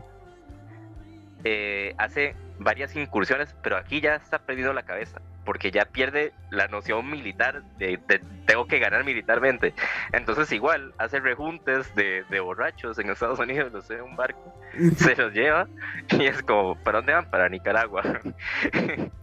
y en esos, que eso es una parte de la historia que yo no entiendo porque no se cuenta en las escuelas, eh, entra por Honduras y en Honduras lo, lo agarra, la, o sea, que también eso es interesante. A los ingleses no les hacía gracia que, que los Exacto. gringos vinieran a darse. Exacto. Ajá, lo- Estaba la disputa lo- del, lo- del otro imperio, que era el imperio inglés. Pero los ingleses siempre fueron, en eso sí hay que aceptarle, los ingleses eran mucho más gatos eh, desde el punto de vista que decían, no, no, solo venimos a comerciar. Claro, Solo claro, porque a- tenían la, la flota más importante de barcos del planeta, además. Sí, en algunos lados claramente Inglaterra puso colonias, pero en otros sitios, por ejemplo en Centroamérica, es como, no, no, no, nosotros no queremos gobernar, solo queremos comerciar, plantar cosas, o sea, no, no se preocupen. Eso sí, donde entró William Walker por, por Honduras, lo agarraron las milicias inglesas, las agarraron, se lo tiraron a las milicias de Honduras y les dijeron, tomen, ahí llevan, y en Honduras eh, Lo mataron. no perdonaron, Claro. 10 tiros al pecho y es muy curioso, si lo buscan en internet, la tumba de William Walker está en Trujillo, en Honduras, Wow. eh, que dice William Walker fusilado. Y es muy interesante porque está en medio de la nada. Entonces hay, hay selfies de, de una mamá con, con los bebés ahí. Aquí fusilaron a Walker. Sí, exacto. Wow. Y bueno, eso es un poco como la historia de, de este Impresionante, señor. Marco, impresionante. Porque eh, además también esto es eh, en 1856 eh, eh, y antes de esto, en toda esa previa que usted contaba, eh, pasan cosas en Costa Rica que también son muy interesantes, como por ejemplo la eh, destitución y el fusilamiento de Morazán, eh, que es el presidente en ese momento de Costa Rica. y que Braulio Carrillo en el, en el pacto de Jocote, eh, digamos, lo traiciona de alguna manera. Lo bueno, ter- termina con... Traiciona por completo. Sí, sí, totalmente. Eh, terminan fusilándolo eh, a Morazán, que, cuya. O sea, el motivo del fusilamiento de Morazán era que Morazán quería armar un ejército para enfrentar la amenaza estadounidense eh, que venía del, del norte. Y, y bueno, o sea, Morazán tenía razón. Pasó Sí, y en cierto, 16 en cierto años modo, después. William Walker fue, fue la excusa que llevó que por primera vez toda Centroamérica, desde que se separaron, eh, tuvieran que coordinarse para eh, hacer frente a una probable invasión estadounidense. Ah, bueno, y un dato muy importante, y yo creo que ya con esto se puede cerrar. Eh, en el caso de Costa Rica, que eso yo no lo sabía, Costa Rica fue el país más golpeado, pero no por lo militar. En lo militar nos fue relativamente bien. En lo militar entiendo que fallecieron unas mil personas de parte del bando de Costa Rica. Lo que pasó es que en Nicaragua pegó la cólera y cuando se hicieron las batallas, eh, los, los soldados costarricenses se contagiaron de cólera en la frontera. Y cuando volvieron al país, la enfermedad se dispersó. Se dispersó. Entonces, Costa Rica tuvo eh, unas pérdidas de 10.000 personas en ese momento que eran el 10% de la población. Lo que vendría a ser como si ahorita llegara una epidemia y se murieran 500.000 personas en Costa Rica. O sea, ese es el nivel de, de- Y, o sea, un poco por eso, no hubo un impacto inmediato favorable después de, de la batalla, porque en realidad hubo una inversión económica muy grande y aparte de eso hubo un, un azote de- del cólera que, que dejó al país por los suelos y el que costó mucho levantarse hasta años después. ¿Tuvo, tuvo Digo. descendencia William Walker? Muy importante. Eh, tuvo, se sabe de un descendiente de Walker en Nicaragua. William Walker en Nicaragua tiene un hijo con una señora que se llama Ricarda Cerda. Mira. Wow. Y con doña Ricarda tiene a un muchacho que se llama Pío Cerda. Y a, a día de hoy se sabe de descendientes de, de William Walker, que creo que ya andan como por los tatara, tataranietos de William Walker que viven en Nicaragua. Y eh, incluso hay fotos, por ejemplo, entre el tataranieto de William Walker con el tataranieto de un militar nicaragüense que Claro. se enfrentaron. Ajá, y tal.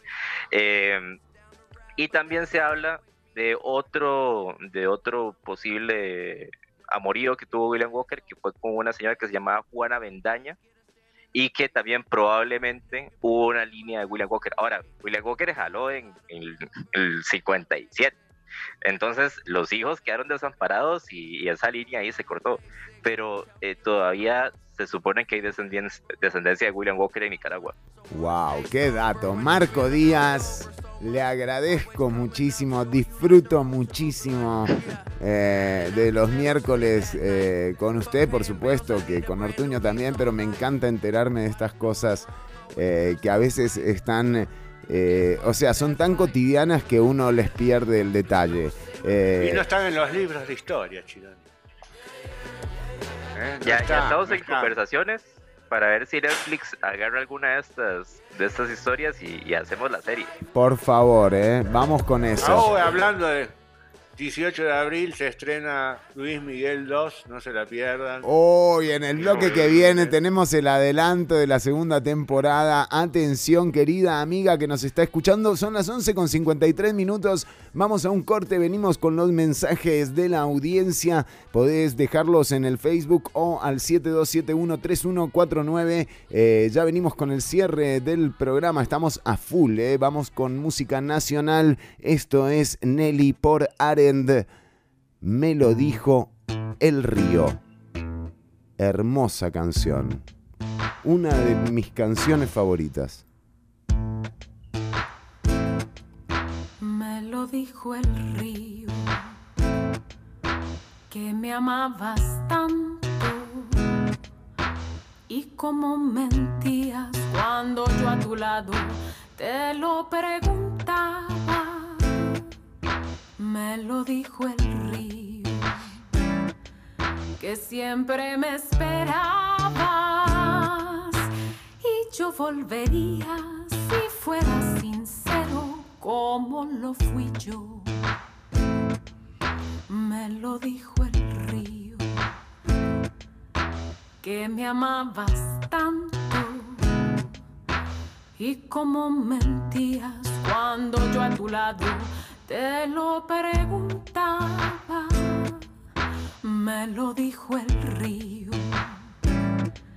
que siempre me esperabas y yo volvería si fueras sincero como lo fui yo.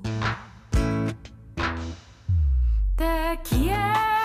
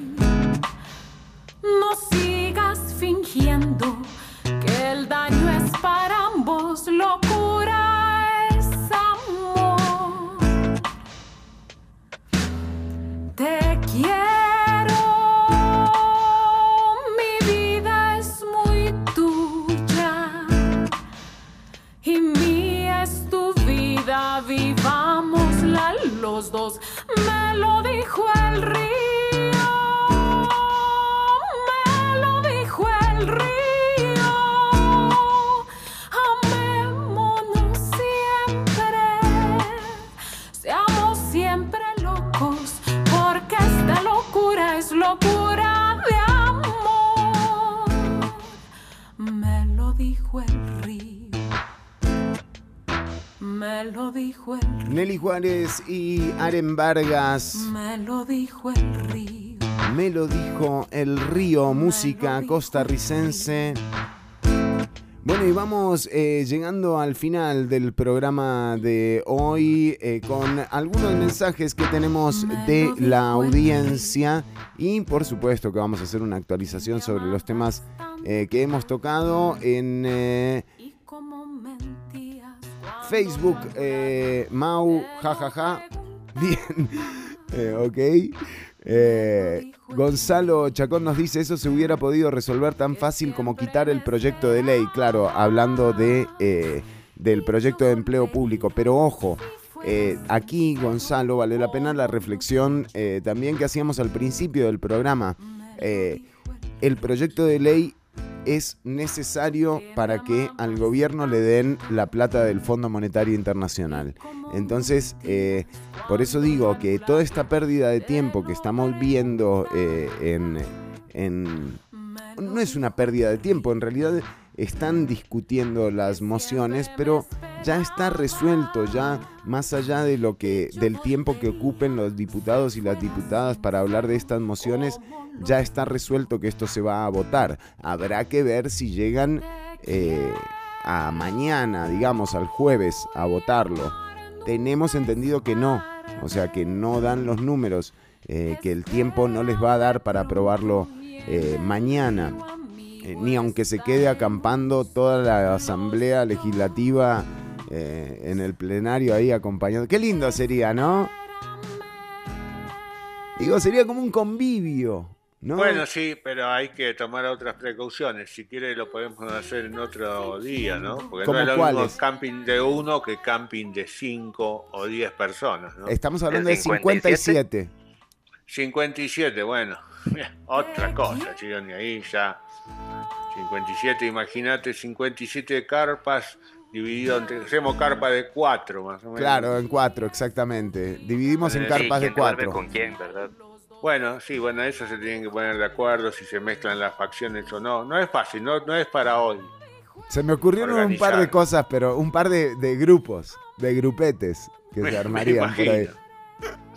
Yo siento Me que el, el del pack y, y restauración ya poquito a poco, al inicio estaban muy peleados, pero ahorita yo los veo compartiendo una carpa. Mire, y sí, y bueno, uno recuerda, eh, eh, imagínese prendas, ¿eh?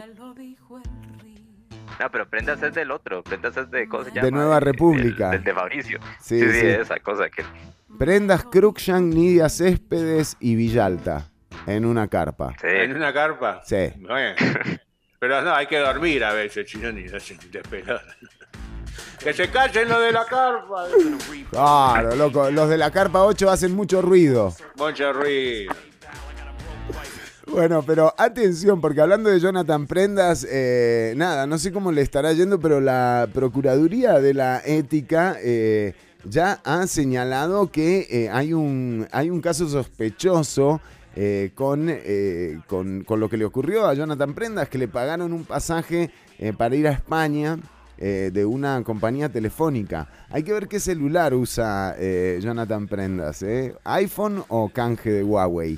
Pero mm, le salió caro el celular porque la Procuraduría de la Ética lo ha señalado como un posible acto de corrupción recibir una dádiva de una empresa privada tal cual eh, lo hizo Jonathan Prendas que debe estar en este momento aguantándose las ganas de pedirse él mismo la renuncia, ¿no? Porque digo, ante mucho menos uno ha visto cómo eh, eh, lo la primera opción es que renuncie la persona que está enfrente. Bueno, Jonathan Prendas ahora ha hecho uso de su derecho a abstenerse a declarar, eh, un derecho que le ha reclamado a muchísimos comparecientes en eh, las comisiones eh, tanto de ingreso y gasto como de empleo, perdón, sobre todo de ingreso y gasto, donde, por ejemplo, se han dado eh, las comparecencias sobre las mascarillas de la caja Hay Costa alguien que ingresa y gasta, no lo contrates, hermano. Sí, exactamente, que ingrese y que ponga. Hay que ponga, ¿no? Por Ingreso que no y gaste. pongo. Mínimo. Eh, bueno, pero en todo caso, ahora ese silencio que le reclamaba el diputado Prendas a los comparecientes, bueno, él se lo adjudica a la hora de hablar de este viaje que le pagó una empresa privada para que fuera a, España. Y olé, y de Madrid al cielo. ¡Hostia! Y por cierto, yo sé que ya vamos saliendo, que ya vamos terminando, pero igual eh, salió una noticia en la página de Amelia Rueda donde se informa que entre los tres supremos poderes, o sea, los principales cargos de los tres, de los tres primeros, eh, de los tres supremos poderes, la mitad de sus miembros están siendo investigados por fiscalía. 10 de, 10 ministros, 23 diputados y 11 magistrados. Eh, saludos y ojalá que tengan buen almuerzo. No, no, pero ojo, ojo, esa noticia es, es, eh, espectacular. Está en Amelia Rueda. Eh, bueno, esto no es casual, ¿verdad? O sea, eh, estamos viendo cómo ah, hay una acción de, de la fiscalía, ¿verdad? Eh, en torno al gobierno. Y todos sabemos lo que ha pasado eh, con el Poder Judicial en muchos países de Latinoamérica y cómo se están gestando desde el Poder Judicial causas que después terminan siendo inexistentes. Y de nuevo, aquí la Fiscalía tiene que demostrar que todo lo, todas las acciones que han hecho en detrimento de, de- de la imagen eh, y el desempeño de algunos funcionarios de gobierno tienen que tener resultados. O sea, no puede quedarse esto en solamente el efecto eh, del escándalo eh, y nada más porque, porque están perdiendo ellos como fiscalía y ellas como fiscalas, Yo imagino ¿verdad? que salen a pescar, que eso es como pesca arrastre, que tiran, tiran una, tiran una, ¿cómo se llama esto? Una cosa gigante, agarran un montón y ellos dicen, de aquí, aunque sea, aunque sea un par de camarones sacamos, o sea, Claro. de la mitad de, de la gente investigada, alguien, alguno de esos saldrá para hacer todo el circo y todo. Sí, sí, todo exactamente. Y eso es lamentable, ¿verdad? Porque, eh, de nuevo, se empieza a organizar eh, un, eh, un- una especie de, de- de intocables, ¿verdad? en el medio de todo esto que, eh, que no le hace bien a la, a la democracia. Nos hace bien que se investigue y que se aclare todo, que se vea qué es lo que ha pasado tanto con la administración pasada eh, como con esta, pero ojo porque eh, también tenemos que exigir eh, y demandar resultados. Muy probablemente, bueno, el juicio de Johnny Araya, Cel- Celso Gamboa y Berenice Smith cuenta con las conclusiones hoy, pero de lo que viene, o sea, la aplicación, por ejemplo, de empleo público le toca al gobierno que viene, cobrar el préstamo del FMI le toca al gobierno que viene. Eh, todas estas cosas ya van quedando para eh, lo que vendrá. Recordemos que estamos en año electoral eh, y, nada, todo, todo va un poco remando para, para, ese, para ese lado. Yo, yo creo que ya a esta altura la posibilidad, eh, el margen de acción del gobierno es eh, mínimo o diría nulo. Eh, a partir de aquí es solamente llevar el bote a puerto al febrero, a febrero próximo. Y en el medio de todo esto, en el bote vamos todas y todos, así que atentas y atentos. mm, Ponerle atención a las directrices de salud. También nos dice Nidia en Facebook, nos dice Gonzalo de nuevo, Nidia solo quería sacar eso de la corriente legislativa.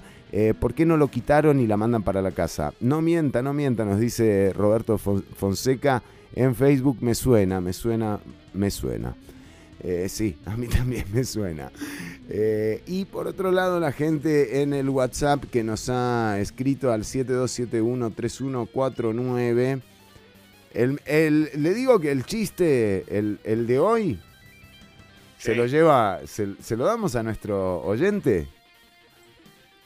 Sí, por supuesto, me encantó. El del bañado de avión para la diputada Nidia Céspedes. Bueno, un saludo para eh, el que nos dijo que dígale a la diputada que se haga el bañado de avión solo alitas y motor. Eh, para Gabriel Sequeira, un abrazo. eh, y para todas y todos los que han estado atentos del otro lado del parlante, nos encontraremos nuevamente el viernes. Así es, Y usted, quedamos, para, quedamos para hacer camping entonces. Campi, por supuesto, cuando quieran. Vienen al fondo de casa. Acá yo preparo todo, Marco, no te hagas problema. Cuanto más brilla el sol, más oscuras son las sombras, Chironi. 18 de abril descubre los secretos que envuelven la vida de Luis Miguel. Mi gran, mi gran amigo Luis Miguel. Vuelve Luis Miguel Ortuño, ¿nos puede adelantar algo? Solo eso, 18 de abril. Vamos a, vamos a hablar un poquitito de la vida de Luismi entre fines de los 90, 2000, por ahí. Mediados 90, el, el éxito máximo de Luismi. Cuando teníamos esa casa en Acapulco. Que Qué la vi el otro día, qué tristeza como está esa casa. Pensar que usted la vio en su esplendor, En su ¿eh? esplendor, Chironi. Y la van a ver en esta, en esta segunda temporada, seguramente va a salir. Bueno, muy bien. casa. ¿Te acuerdas de aquella noche en Acapulco? María En Bonita. Bueno, nos despedimos, gente. Eh, ay, nos habían pedido Everybody Wants to Rule the World eh, de Pero Tears. no me la acuerdo, Chironi. Pero justo no, ¿Puedo no, nos la sabemos. Puedo cantar otra, no sé si me dice, esa no me la tengo. Esa no nos la tiene. eh, ¿Qué le parece? A ver eh, si escuchamos algo de Rubén Ah, Blades. escucharla. Ah, sí, sí, es escucharla, pero No, tampoco yo la tengo. que la teníamos que cantar. No, no, no. Bueno, por suerte no. Mire si le vamos a hacer eso a la audiencia, Ortuño. Recordá que eh, el podcast de este episodio y otros episodios anteriores lo podés encontrar en Spotify buscando Ciudad Caníbal. También eh, podés eh, buscar eh, el eh, podcast en unabulla.com. Nos vamos con Rubén Blades. Nos vamos. Un saludo a la gente de Radio Nova. Saludo para Damián, para Radio Nova y para la gente de Una Bulla. Métanse a unabulla.com, hay artículos, material de videos La fe no muere. y no más. Se compra lo que no se vende. Gracias, Marco Díaz. Del álbum Buscando América. Nos vemos, chao, chao. Chau, chau. ¿Cuándo hacemos la fiesta? La fiesta de aniversario, ¿lo hablamos ahora? Manuel Serrat, que hoy cumple Dale. 60 años. Eh, Inbox. Inbox. Mi amigo Juancito. El padre Antonio y su monaguillo Andrés. Americano. Y al Salvador. ¿Qué tipo de canción es esa, Chirel? Larga. Es una larga. Mucha intro, ¿no? Chao, gente, pasarlo bien.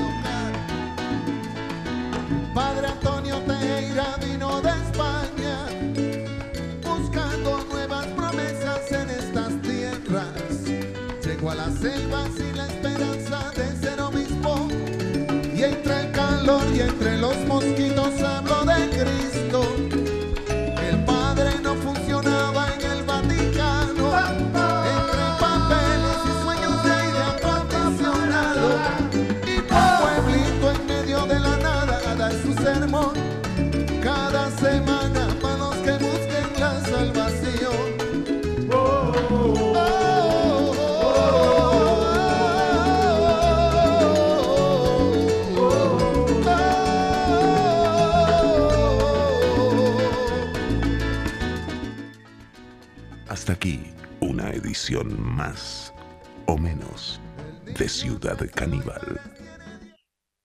Somos grupo radiofónico Nova